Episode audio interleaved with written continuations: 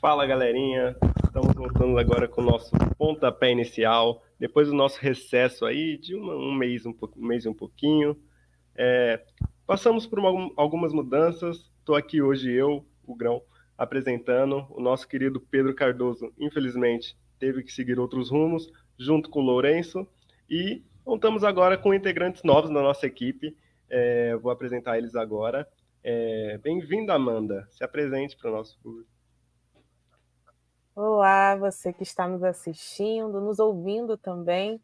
Muito obrigada por essa oportunidade, né? Minha primeira vez aqui no Pontapé. Estou aqui para comentar sobre os quatro clubes grandes daqui do Rio de Janeiro.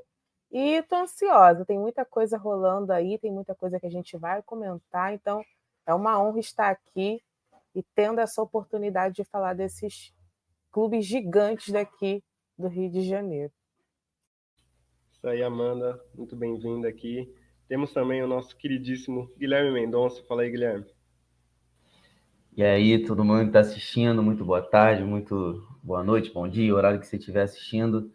É, eu já fazia parte do pontapé de segunda, né? Agora passei para pro, pro dos finais de semana. E é sempre um prazer estar fazendo o programa, uma coisa que eu gosto muito, falar sobre os clubes é, cariocas, que a gente tem muita paixão, né? Cada um se identifica com, com um, e, e, eu acho que aqui a gente tem muito a dividir, a comentar sobre todos os times e compartilhar o que cada um acha, as suas experiências, e, e vamos em frente. É isso aí. Saudade de falar dos quatro grandes cariocas do Rio, né? Cariocas do Rio, olha. É, vamos lá, vamos começar então falando um pouco mais do Vasco da Gama.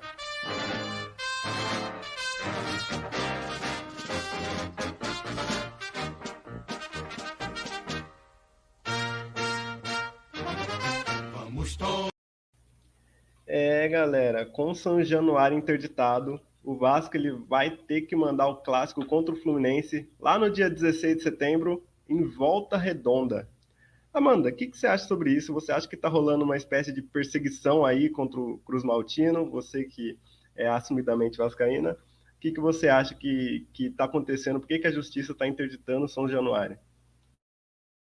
Com certeza é uma perseguição é, enraizada de preconceitos, inclusive, é, a ponto de você colocar um bairro, né, é uma comunidade pacífica, como se fosse violenta. Eu já tive muitas oportunidades de estar ali na barreira do Vasco, assistindo é, não só aos jogos do Vasco, mas como resenhando ali com a galera, e nunca, nunca ouvi um tiro sequer, como relataram Inclusive, né, seu juiz relatou que é uma comunidade muito agressiva, completamente insegura, mas que não é. Eu nunca ouvi, inclusive passei dentro da comunidade e nunca vi nada parecido como ele relatou.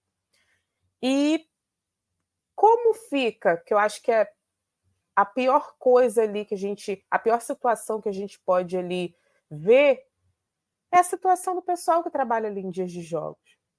Eu tive a oportunidade de ver um post da Prefeitura do Rio falando exatamente sobre a grana que o pessoal ganha né, em dias de jogos, a verba que o pessoal ganha, e sustenta muitas famílias. Então, sai do ponto do futebol. Não é só dentro das quatro linhas, não é só a questão de São Januário em si, mas é de todo um bairro, de famílias que precisam daquela grana, que os torcedores contribuem de, jogo, de jogos, desculpa, e não estão tendo essa oportunidade. O pão ali que está na mesa vem desse, desse dinheiro do pessoal, dos torcedores, em dias de jogos. E faz dois meses que eles estão sem essa grana, estão sem essa verba. É o salário de uma população. Eles tiraram isso. E aí eles mandam, que é o, é o que está está sendo falado aí, né, que está sendo mandado para a volta redonda o jogo contra o Fluminense. Como é que fica o pessoal daqui? E eu gostei muito da ação do Vasco, inclusive, né, da Associação das Torcidas Organizadas, da Astovaz, que o jogo contra o Bahia agora no final de semana, amanhã no caso, será com torcida, não dentro de São Januário, infelizmente, porque o jogo é lá em Salvador. Mas do lado de fora, na barreira do Vasco tão perigosa, vai ter um telão, vai ter um espaço para as crianças e eles estarão ali assistindo o jogo do Vasco. O jogo tão perigoso, um lugar tão perigoso, né? Que dizem que as pessoas se embebedam, que elas ficam bêbadas, mas no Maracanã não tem isso, no Newton Santos não tem isso, é só em São Januário. Então, acredito aí ali que é uma decisão carregada de preconceitos, é sim um ataque, não ao Vasco, mas a toda a população que vive ali. Infelizmente, ó, teremos um clássico em volta redonda, gente. Não existe isso, ter Vasco e Fluminense em volta redonda. Não pode jogar em São Januário, não pode jogar no Maracanã. No Newton Santos, eu nem culpo, né? Porque tá com Botafogo. E também é um outro tipo de gramado que talvez a diretoria não goste, né? Mas fica complicado jogar em volta redonda, tendo o Maracanã para jogar. São tantas questões que a gente ficaria debatendo aqui até amanhã. Exatamente. Eu moro ali perto do, do, do estádio do Vasco, uns nem 10 minutos caminhando. E, cara, é muito tranquilo ali. Não, não dá para entender esse tipo de, de, de decisão. Ah, claro que a gente sabe que é baseado no preconceito. Quem até arrisca dizer que seja no clubismo, porque, pelo que eu vi, o, o juiz era tricolor. Então, eu acho assim, uma decisão lamentável, de verdade. Eu espero que consigam reverter e que o Vasco possa voltar a mandar seus jogos em casa. Porque eu tive a oportunidade de assistir o Vasco lá e é, faz muita diferença, né, para o time. Ainda mais nessa situação que o Vasco está, lá na zona de rebaixamento. Então, vamos torcer aí para o Vasco conseguir superar essa, essa adversidade e para que a justiça seja realmente feita, que ele possa voltar a mandar os seus jogos na sua casa, que é um, um patrimônio histórico aqui do Rio de Janeiro. Continuando com você, Amanda. É, recentemente, o Vasco ele acertou o empréstimo do Galarza ao Tajeres, da Argentina. E eu queria saber se você acha que é um bom negócio, uma, um garoto ainda, né, um moleque jovem, e tem aí uma opção de compra, então talvez ele não volte. É, você acha que foi um bom negócio? Eu queria saber também qual o seu balanço após um ano de SAF no Vasco. Ah, com certeza foi um bom negócio para o Vasco. O elenco já está recheado de gringos aí, né? A gente sabe que são sete atletas, né? Que podem ser relacionados, cinco que podem ser relacionados, desculpa, aos jogos. E aí o Galarza não cabe no elenco do Vasco hoje. A gente sabe aí que até o Zé Gabriel passou à frente. O Zé Gabriel que estava esquecido, quase sendo emprestado a outra equipe, voltou. O Galarza ele precisa de mais rodagem, né? Eu não acho ele um mau atleta não, mas eu acho que ele que ele precisa ali ir para outros clubes. Já passou, né? Estava no Curitiba, mas não teve muitas oportunidades. Mas acredito que agora não é hora dele estar no Vasco. Não tem cabimento ele tem que ir, enfim. Vamos ver se ele dá certo lá na Argentina, né? E. Pô, eu Desculpa. Eu botava muita fé no Galarza quando ele, quando ele surgiu. Eu achei que ele ia ser um baita jogador, inclusive. Um ele, inclusive, o Vasco, inclusive, exerceu a compra dele, que a torcida super comemorou, mas hoje em dia a torcida não quer ver ele em campo, não. É complicado, né? Essa, essa mudança de humor. Mas ele não está apresentando um bom futebol. Então, a, a decisão foi acertada pela diretoria do Vasco. E sobre o balanço de um ano, é, tem muita coisa a comentar. É, a, a SAF do Vasco ela foi, eu vou dizer, de cima a baixo, né? Ela começou com, com uma esperança da torcida, né, de que vai mudar, vamos conseguir muitas coisas, e agora a gente não sabe até onde o Vasco vai. Mas é, a SAF do Vasco, a gente fazendo um balanço assim de um ano, ela começou exatamente como eu falei, dando esperança para o torcedor com boas perspectivas né, para o futuro. Não achei mal a, a, a, primeira parte ali, né, que foi do meio da Série B para o final, né? Eles começaram. Não, não foi mal. Não tinha muito o que fazer ali. Mas a partir de 2023, que eu acho que é mais. que, é, que haveram mais críticas, né? Aí sim que poderia ter mostrado mais serviço. Né? O Vasco gastou muito e gastou muito com jogadores errados, com coisas erradas, né? Porque não foi só a partir do elenco, mas fora também, né? Eu acho que atrasou muitas questões, até as próprias do, dos salários, né? É, não salários, desculpa, mas os pagamentos de jogadores que foram contratados, que não foram exercidos pela 777, né? E aí fica mais complicado, né? Porque como é que fica esse relacionamento com os outros clubes? A imagem do próprio Vasco. Porque no começo é aquela esperança, né? O Vasco mudou e agora não exerce o pagamento para outros clubes, complica a imagem do próprio clube, de seriedade que deveria ser passada, né? E, inclusive, assim, o que eu mais critico é essa questão das contratações.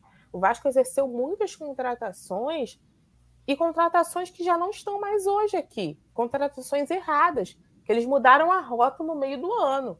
Pedro Raul não está mais aqui, o Juan, que foi contratado junto ao Santos, que eu tinha certeza que não daria certo, já não está mais aqui também.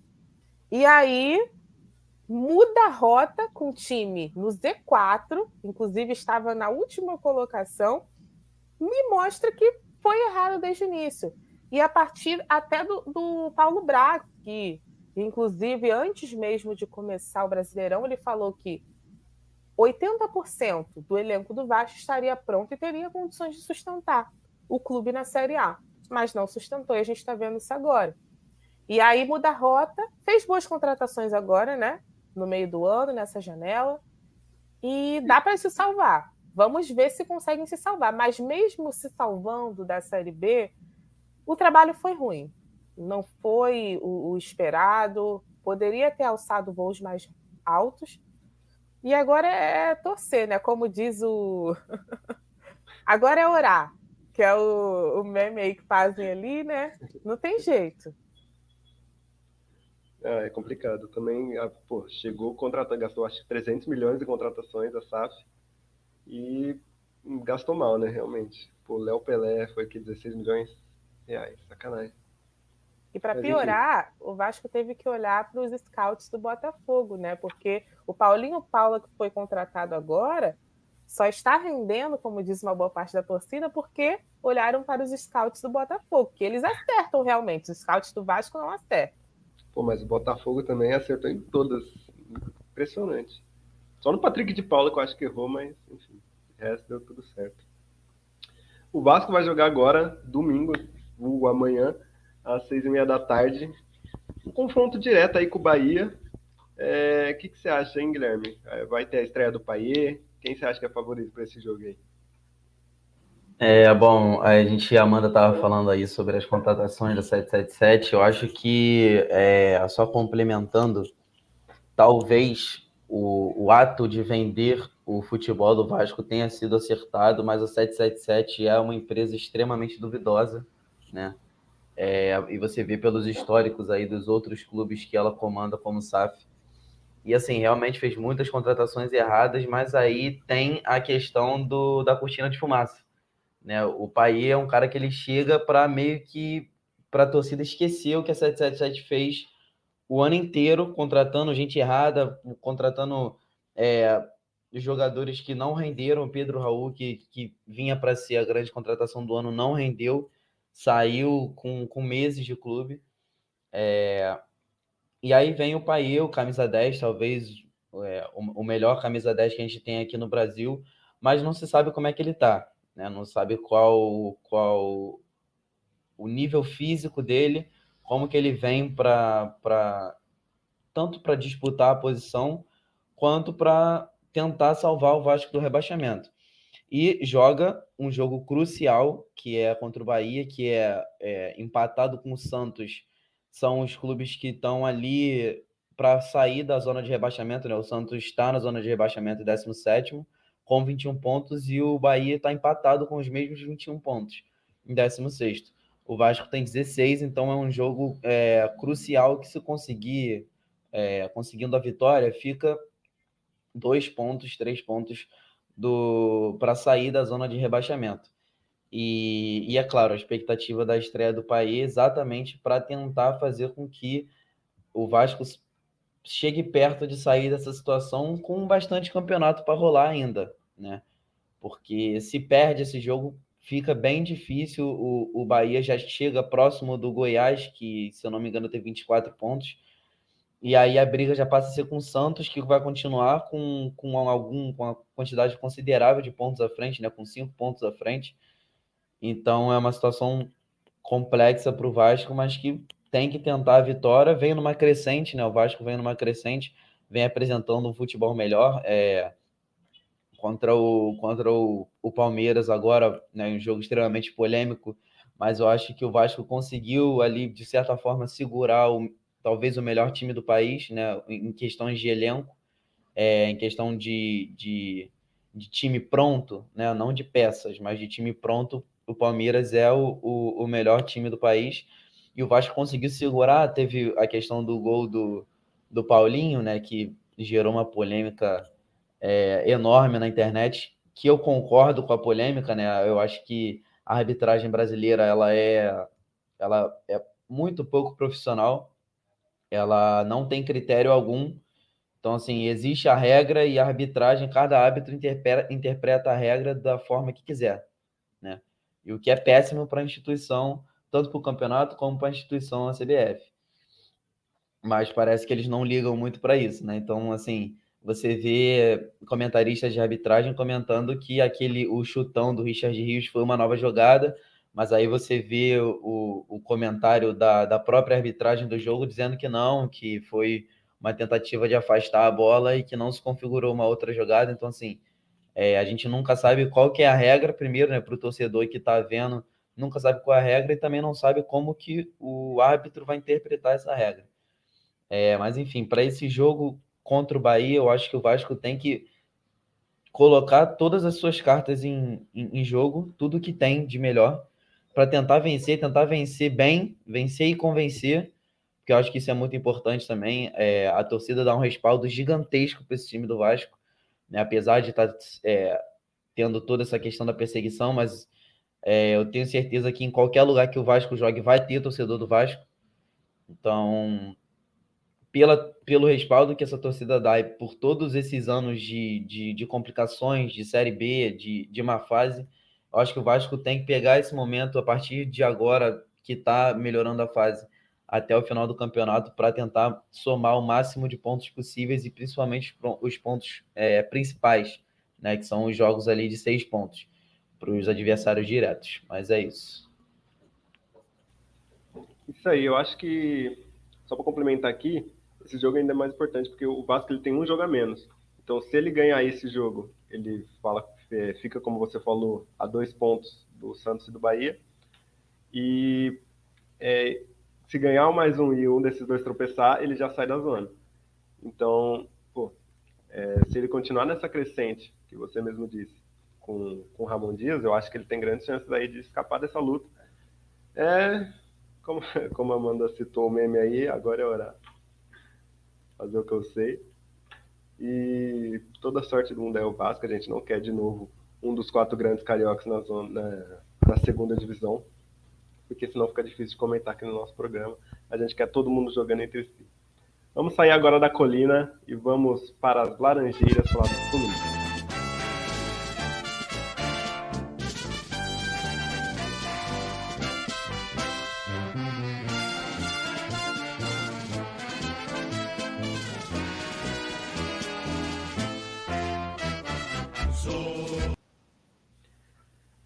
Fluminense, que é semifinalista da Libertadores agora, bateu o Olímpia por 3 a 1 no agregado 5 a 1 é... Você mesmo, Guilherme, pode continuar aí. Você vai fazer a análise desse jogo pra gente. Você acha que o, que o Tricolor é favorito para conquistar a sua primeira Libertadores na história? Cara, é difícil. É, assim, vamos começar pelo jogo, né? O jogo, acho que assim, o Fluminense fez o que tinha que fazer, fez o, o dever de casa contra esse time do Olímpia, que é, sinceramente, um time muito limitado, né? É, a gente, eu, eu que sou flamenguista, a gente faz um comparativo com o que aconteceu com o Flamengo e com o Fluminense, você vê que é uma, é uma resposta completamente diferente, né? E você vê pela vontade dos jogadores. O jogo contra o, contra o Flamengo foi perdido, o Flamengo perdeu esse jogo na vontade. O Olímpia queria ganhar, o Flamengo não queria. E foi isso que aconteceu. E aí, quando você pega um jogo que é um Fluminense muito mais técnico do que o Olímpia, e os dois querem ganhar, o que vai se sobressair é aquele time que é melhor tecnicamente. E isso a gente viu. É, o, o Diniz fez diversas alterações no time, mas eu acho que tem o respaldo, né, tanto da diretoria quanto da, da torcida. É, é talvez aí, para mim, na minha opinião, o segundo melhor técnico do país, só ficando atrás do, do Abel. Então, assim, vem com o John Kennedy, que é um jogador que ele recuperou totalmente, era um jogador esquecido, né? Tinha sido emprestado para, acho que era para o Ferroviária, se não me engano, times pequenos e agora volta, volta fazendo gol em, em, em Libertadores. Então, assim, é, é, um jogador que foi completamente recuperado pelo Diniz, voltou à, à sua boa fase. E o Fluminense fez o dever de casa, fez o que tinha que fazer, é, foi dominante o jogo todo, não, não deixou o Olímpia se criar muito. O Olímpia que também não tem muita saída. O Olímpia tem, o Olímpia tem a bola aérea e só. O Olímpia tem a bola aérea e só. Os três gols contra o Flamengo foram de bolas aéreas e o Fluminense sabia disso, conseguiu marcar, conseguiu é, anular esse tipo de jogada, o que é fácil, né? Para o time do Fluminense é fácil. E quanto ao favoritismo, cara, eu acho que tem muitos bons times disputando essa Libertadores, principalmente o próximo adversário do Fluminense, que é o Inter. Eu considero o Inter mais favorito do que o Fluminense hoje, porque o Inter sabe melhor jogar a competição. Já eliminou um time muito grande, né, que é o River. Então, assim, é, o, o, Inter já é um time que ele já está um pouco mais pronto do que o Fluminense há um tempo. É, eu considero hoje o, o Internacional um pouco mais favorito, mas o jogo é jogado. Não tem, na minha opinião, não tem um amplo favorito. Se o Fluminense ganhar, é justo. Se o Internacional ganhar, é justo, né? E a gente vê que o Internacional ele é um time que, que tem é, essa, essa dualidade entre o jogo do Brasileirão e o jogo de Libertadores. Joga muito bem Libertadores, sabe jogar o jogo, sabe é, acelerar quando tem que acelerar, retardar o jogo quando tem que retardar, mas no Brasileirão tá, não tá muito bem das pernas, né? O Internacional tá aí, se eu não me engano, em 14, eu acho, no, na tabela não apresenta um bom futebol no brasileiro, mas na Libertadores é um time cascudo. É, tem o Ener Valência, que é um, um né, sempre um perigo aí, um jogador de, de Copa do Mundo. É, e é, é, um embate de grande centroavante, né? Esse jogo também. Ener Valência com o Cano, que o Cano é o artilheiro da Libertadores, o artilheiro do, do mundo, né? De um lado, e do outro lado, o Ener Valência, que também é um jogador extremamente experiente de Copa do Mundo. Então, assim, é, o Fluminense tem sim grandes possibilidades de ganhar essa Libertadores, mas eu acho que precisa saber jogar o jogo. O Fluminense não vai conseguir ganhar a Libertadores jogando da forma que joga contra clubes brasileiros, por exemplo. Né? Porque é outra competição, é outra vontade, são outros, são outros critérios de arbitragem também, por exemplo. Né? Então, assim, é... mas é claro, tem, tem a possibilidade, tem a possibilidade acho que o Fluminense ele tem tudo que um time que se, que se propõe a ganhar uma Libertadores precisa, que é um grande centroavante, um time acertado e um grande técnico. E eu acho que o Fluminense tem essas, essas três coisas. Acho que um grande goleiro, além disso, né? Acho que sim, sim, também. muito marcado. É, e caso ainda passe do Internacional, que já é uma pedreira, vai ter que enfrentar o Palmeiras ou o Boca, que são provavelmente duas das equipes mais tradicionais da, da competição. Então, se quiser ser, se quiser ganhar o primeiro título, vai ter que suar. É... Vamos falar agora um pouco da renovação do Felipe Melo, que confesso me surpreendeu. Ele vai ficar até o final de 2024, até o final do ano que vem. Ele que já tem aí 40 anos de idade, que geralmente para jogador de linha é muita coisa, pra... principalmente para um cara que vem sendo titular. É, eu acho que. Não sei se eu, se eu considero assim, um ponto muito positivo. Eu acho que ele fica mais pela liderança que ele exerce do que necessariamente pela, pela qualidade técnica dele, de, pela composição, recomposição dele. Eu acho que ele cometeu algumas falhas nele há um tempo, veio, foi bem nesse jogo contra o Olímpico, inclusive, mas é, com essa idade você se desgasta muito mais. E muita gente criticou o Fluminense por, por, nessa temporada pela falta de contratações, né? Por ter um elenco limitado. E se você já tem um elenco limitado de jogadores de muita idade, você vai precisando, vai precisa trocar com mais frequência, o que pode sobrecarregar aí um, um possível substituto. O Fábio também, se eu não me engano, estava com um contrato para acabar também. São dois aí que já tem bem mais idade. Só que, cara, estão rendendo ainda. Confesso, estão rendendo. E como o mercado está meio escasso, acho que trazer uma, uma outra peça para substituir o Felipe Melo ficaria um pouco, um pouco puxado para o Fluminense, que já fez uma janela, confesso, muito boa. É, trouxe o Marlon, pô, para mim, um baita zagueiro. Enfim, eu acho que tá certo o Fluminense, não, não, não vou aqui criticar. Eu não sou o maior fã do Felipe Melo. Acho que como volante ele até rendia bem, mas como zagueiro eu tenho minhas dúvidas ali. Não vou dizer muita coisa, porque se o Diniz está falando que está funcionando, se o, se, o, se o, técnico da seleção brasileira confia no cara, pô, errado também, muito ruim ele não é. Mas assim, eu não, não esperava essa, essa renovação aí do Felipe Melo. Espero que vá bem, que, que ganhe algum um título, inclusive a Libertadores, pode ser com o Fluminense, marque seu nome na história. Ele disputou 36 jogos esse, esse ano, que é bastante, se você for considerar. E ganhou muito mais do que perdeu, né? A porcentagem da. da como fala? Do aproveitamento com ele em campo é, é muito maior. Então, assim, bom para o Fluminense. Não podia perder ele de graça. Então, agora, se alguém quiser tirar ele lá, vai ter que pagar. Vamos continuar agora para falar sobre o próximo jogo do Fluminense, Fluminense Fortaleza. Amanhã também, às quatro da tarde, transmissão ao vivo na Rede Globo. Também não é no Maracanã. Vai ser no Raulino de Oliveira é, o jogo. E é um confronto direto contra, é, por, um, por, uma vaga no G4 contra o Fortaleza, que é um time muito competitivo, é um time muito organizado. O Voivoda faz um baita trabalho. A equipe que vem aí de três vitórias seguidas. E o Fluminense vem de um jogo no meio da semana, esse jogo contra o Olímpia, que querendo ou não desgasta, é um jogo no exterior é, você tem viagem aí. Foi um jogo que o Fluminense não ficou só defendendo, descansando, foi um jogo que o Fluminense foi para cima também. Mérito do Diniz, inclusive. E isso acabou desgastando alguns jogadores.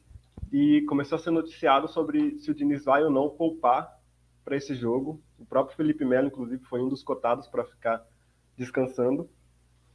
E já não vai ter o Marlon, que está tá suspenso, recebeu o terceiro cartão amarelo contra o Atlético Paranaense na última rodada. O Arias, felizmente, vai conseguir retornar, então vai reforçar o time. Eu confesso que se eu fosse o Diniz, eu não pouparia, porque a gente vai ter agora é, a parada para a data FIFA. Então os jogadores já vão ficar aí duas semanas, se eu não me engano, sem jogar e vão ter o tempo de, de recuperar. Eu acho que pelo menos para iniciar o jogo eu iria com os titulares e quem fosse desgastando mais ao longo da partida eu trocaria. Mas é, tem que ver também, não pode estourar os caras, porque o elenco do Fluminense é curto. Se você perder algum jogador por lesão, por exemplo, próximo jogo contra o Internacional, você já, já, já não vai ter uma reposição à altura. E é isso, cara. Eu acho que o jogo é duro. Eu acho que, pô, se tivesse que jogar um favorito, se o Fluminense for com o time titular, eu acho que é o Fluminense, porque eu acho que joga um futebol melhor, mais ofensivo, é, tem mais variação de, de, de de ataque. Só que o Fortaleza, cara, é muito bem treinado, é muito compacto, assim, e sabe sair no contra-ataque. Então, jogando fora de casa é uma equipe muito, muito fatal, digamos assim. Então, não acho que vai ser um jogo fácil, mas como a gente aqui não tem o costume de, de falar que vai ser um empate o jogo, a gente joga um favorito aí. Então, acho que o Fluminense deve levar essa. Mas o Fortaleza vai fazer um jogo duro. O Voivoda, ele, pô, ele sabe neutralizar ataque, ele sabe é, botar o time dele para jogar se defendendo. É, não é à toa que ganhou do próprio Internacional do Brasileiro. É, o Guilherme falou que não, não joga tão bem contra na Libertadores, mas mesmo assim é um time muito qualificado. Então, cara, eu acho que o Fluminense não pode largar o Brasileirão de lado. Sabe? Eu acho que, pô, a Libertadores é um campeonato muito, muito competitivo assim para você só focar nela, porque se você é eliminado lá e, e deixa o Brasileirão de lado, você acaba ficando para trás. Então, para estar tá na próxima Libertadores, inclusive, pelo Brasileirão, acho que o Fluminense tem que focar e tem que ir com força total aí contra o Fortaleza para conseguir os três pontos. Senão o próprio Fortaleza vai roubar a vaga do Fluminense se ele não ficar esperto. Agora, saindo das Laranjeiras, vamos falar agora do nosso glorioso, lá de Newton Santos, do Botafogo.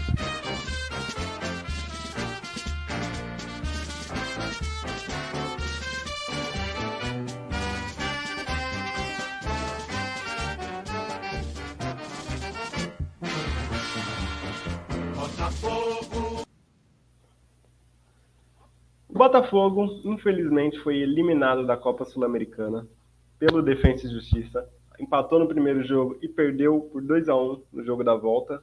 Eu queria, Amanda, que você fizesse uma análise desse jogo é, e se você, é, se você que você dissesse pra gente se esse jogo ele se essa eliminação vai atrapalhar o Botafogo no seu desempenho no Brasileirão.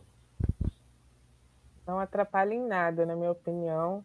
Foi até bem recebido, né? recebido como campeão pela torcida, mesmo eliminado da Sul-Americana.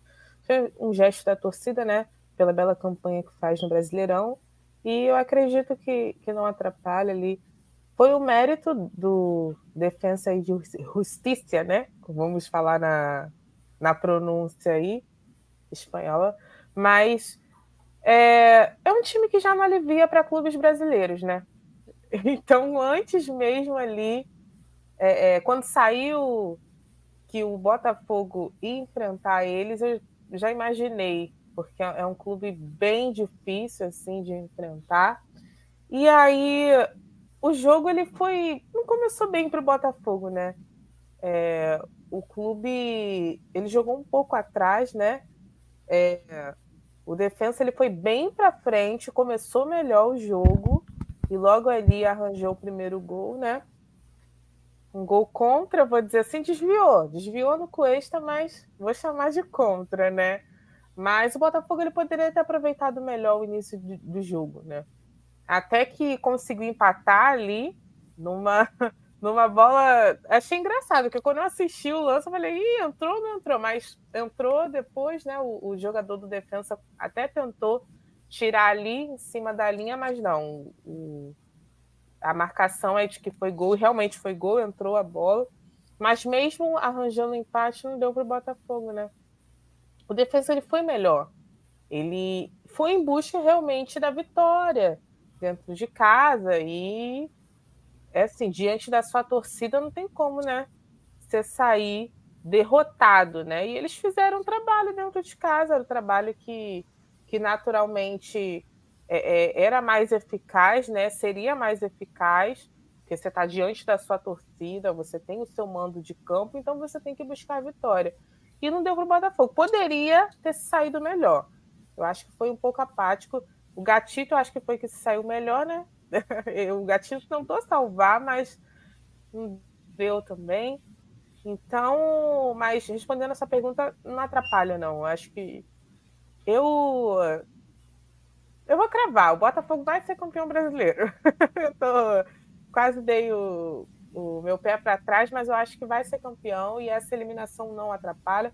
Eu acho que o foco do Botafogo já é o Campeonato Brasileiro, não era Sul-Americano. Poderia sim ir em busca da Sul-Americana, até para terminar, quem sabe, o ano com dois possíveis títulos, mas o foco é realmente o Campeonato Brasileiro e para a torcida também. Tanto é que foi eliminado da Sul-Americana e mesmo assim a torcida estava ali no aeroporto para receber o time, porque o foco é, é, o Campeonato Brasileiro. Eles sabem que estão bem, são líderes do campeonato, então é, é, é não atrapalha, né?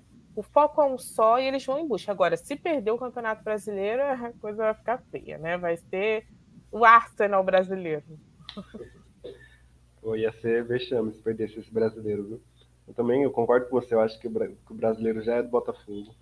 Só que eu também acho que ele poderia ter feito uma forcinha a mais na Sul-Americana para ver se pegava mais um título aí.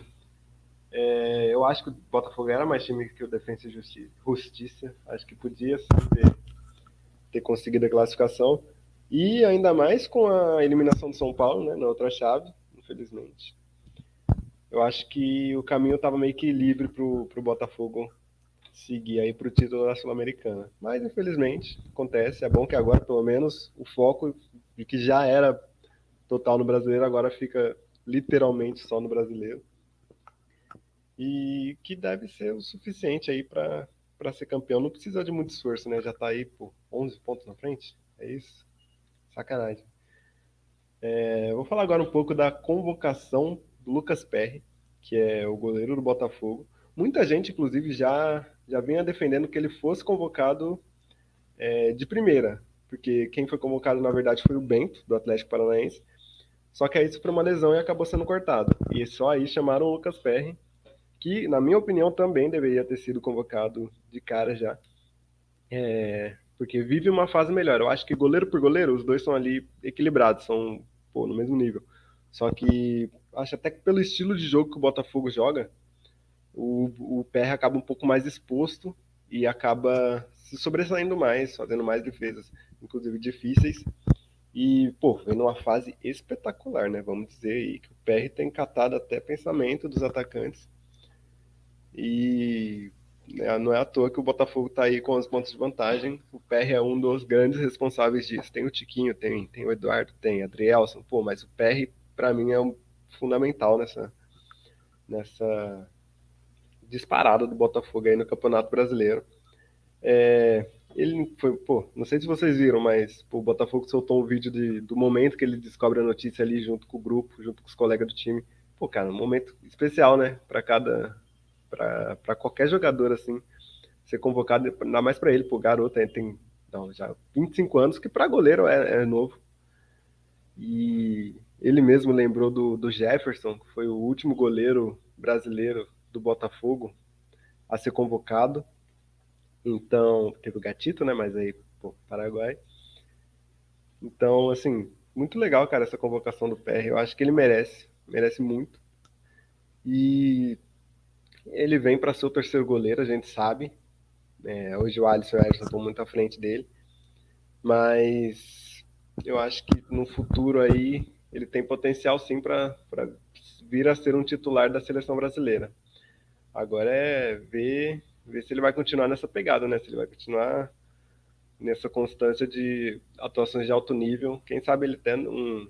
Eu vi que ele foi vendido para o Lyon. Não, não lembro direito, mas eu acho que sim, ele foi vendido para o Lyon junto com o Adrielson, que é outro time aí do John Textor, né? O Lyon. Aí talvez ele se destaque mais ainda lá. E quem sabe não, não tome aí a, a vaga do Alisson como titular da seleção brasileira. Enfim, parabéns, Lucas Perry, você merece. Queria do meu São Paulo, inclusive, que trocou ele por um salgado e uma coca, e agora tá aí na seleção brasileira.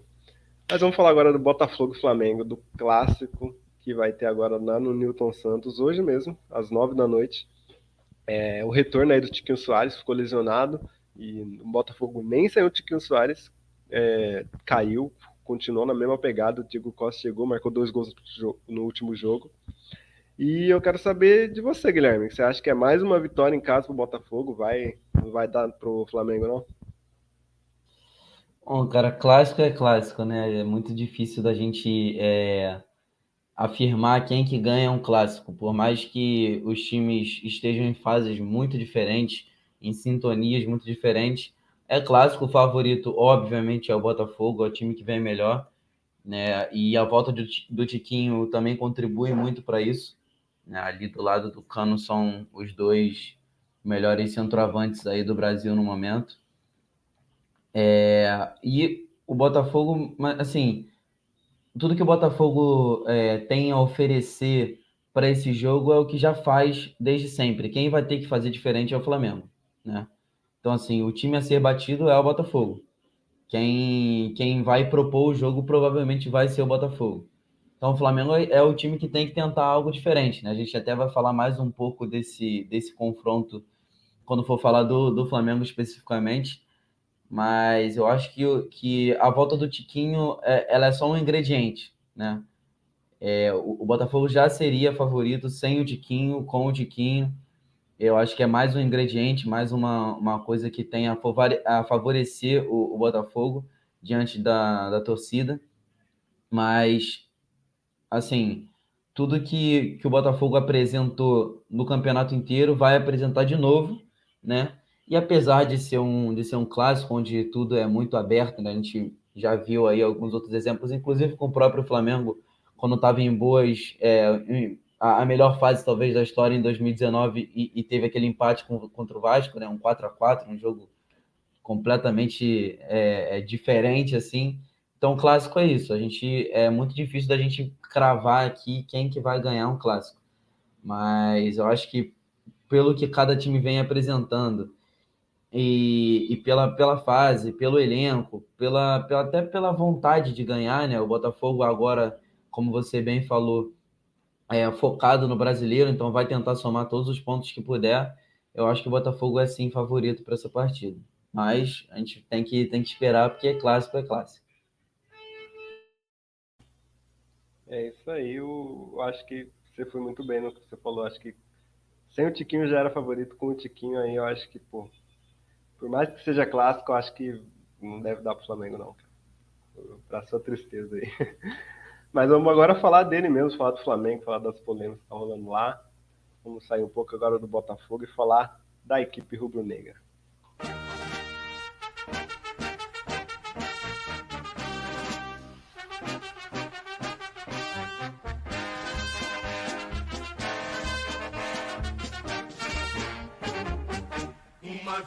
Flamengo,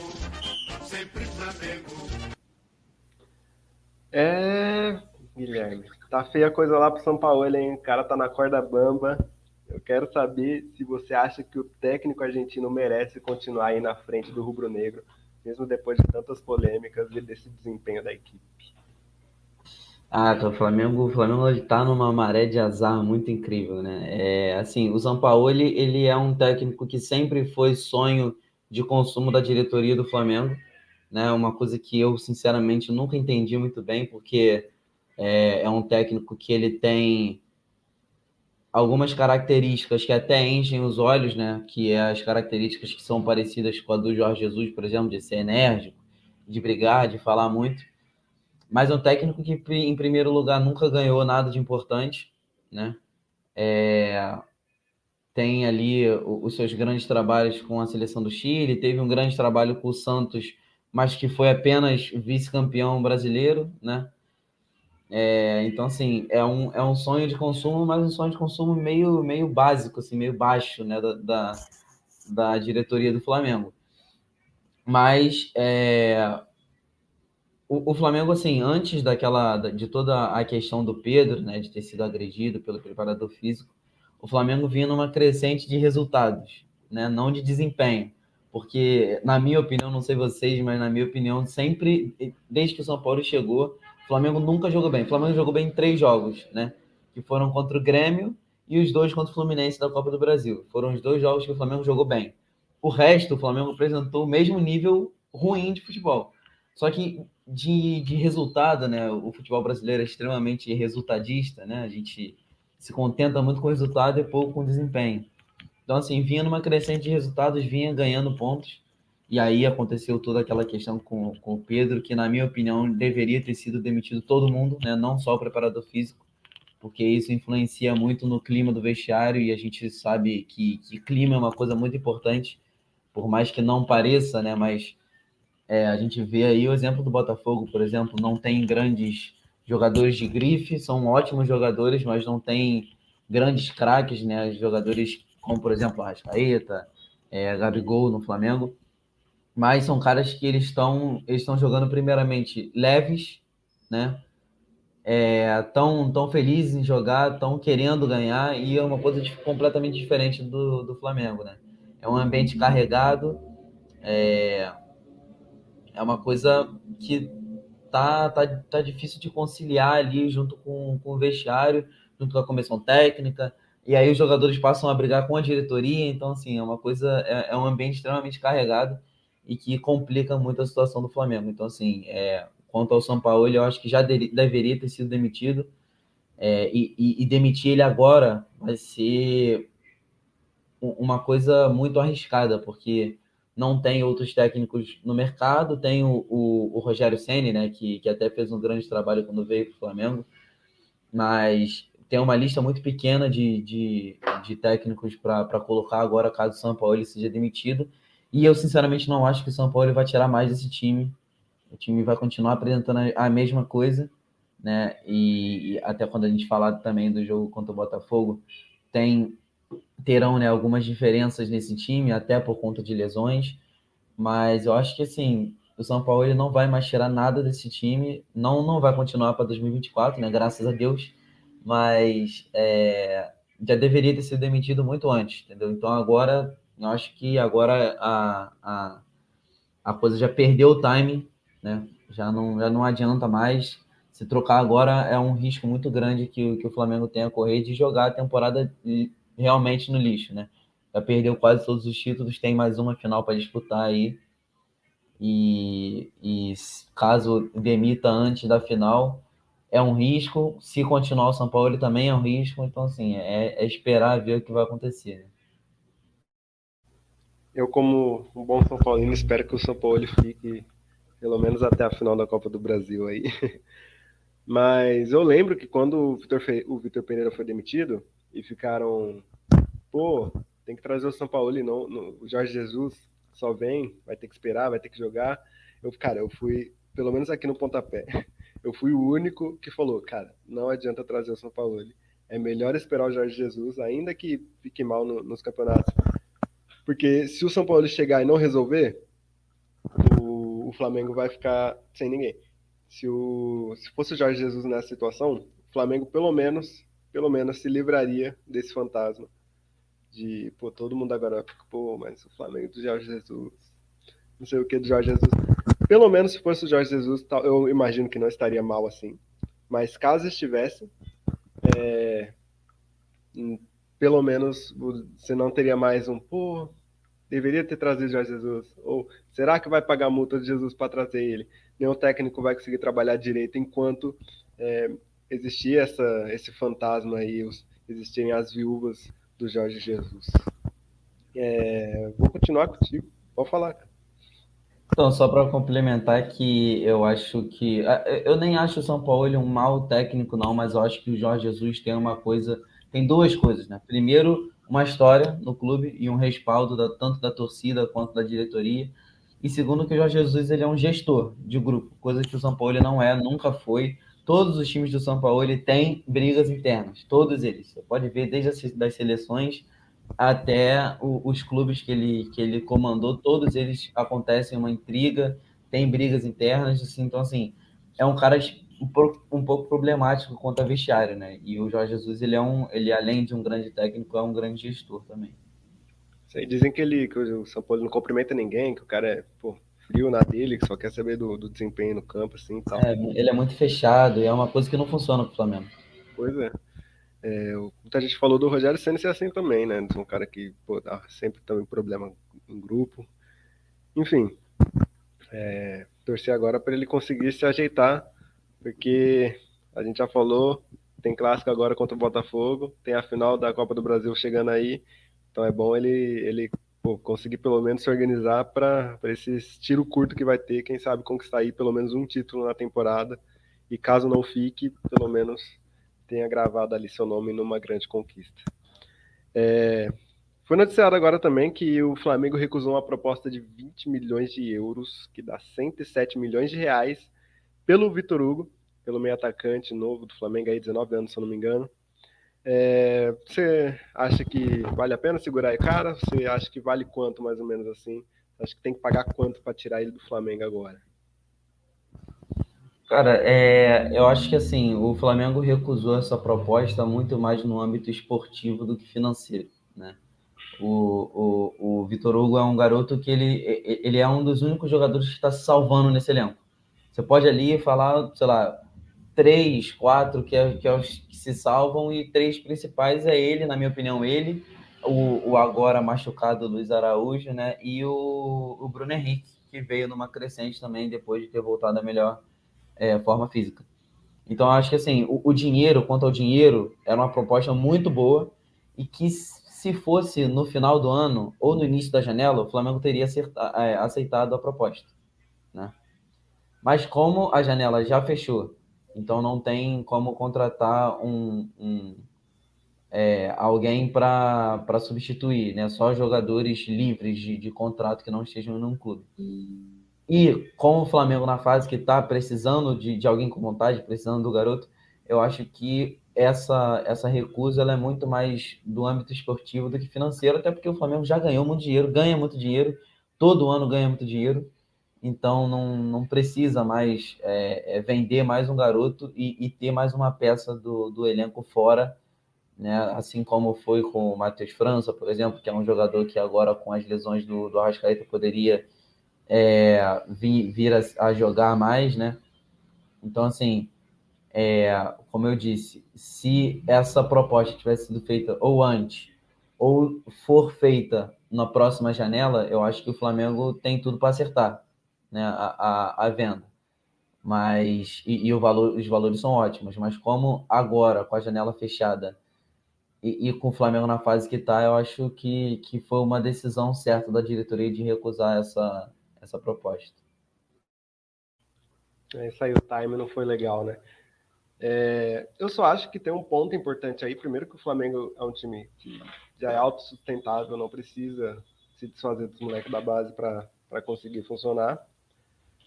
E outro ponto que eu acho que, que a cultura do futebol brasileiro de vender jogadores por um preço menor para times assim, digamos, pequenos ou médios da Europa, para depois eles os clubes verem esses, esses mesmos jogadores serem vendidos por 100, 80, 100 e tantos milhões de euros, eu acho que tá na hora dos clubes começarem a entender que, pô, o cara daqui um ano, daqui dois anos vai estar tá sendo vendido por cento e pouco, por que, que eu vou vender por 15, por 20?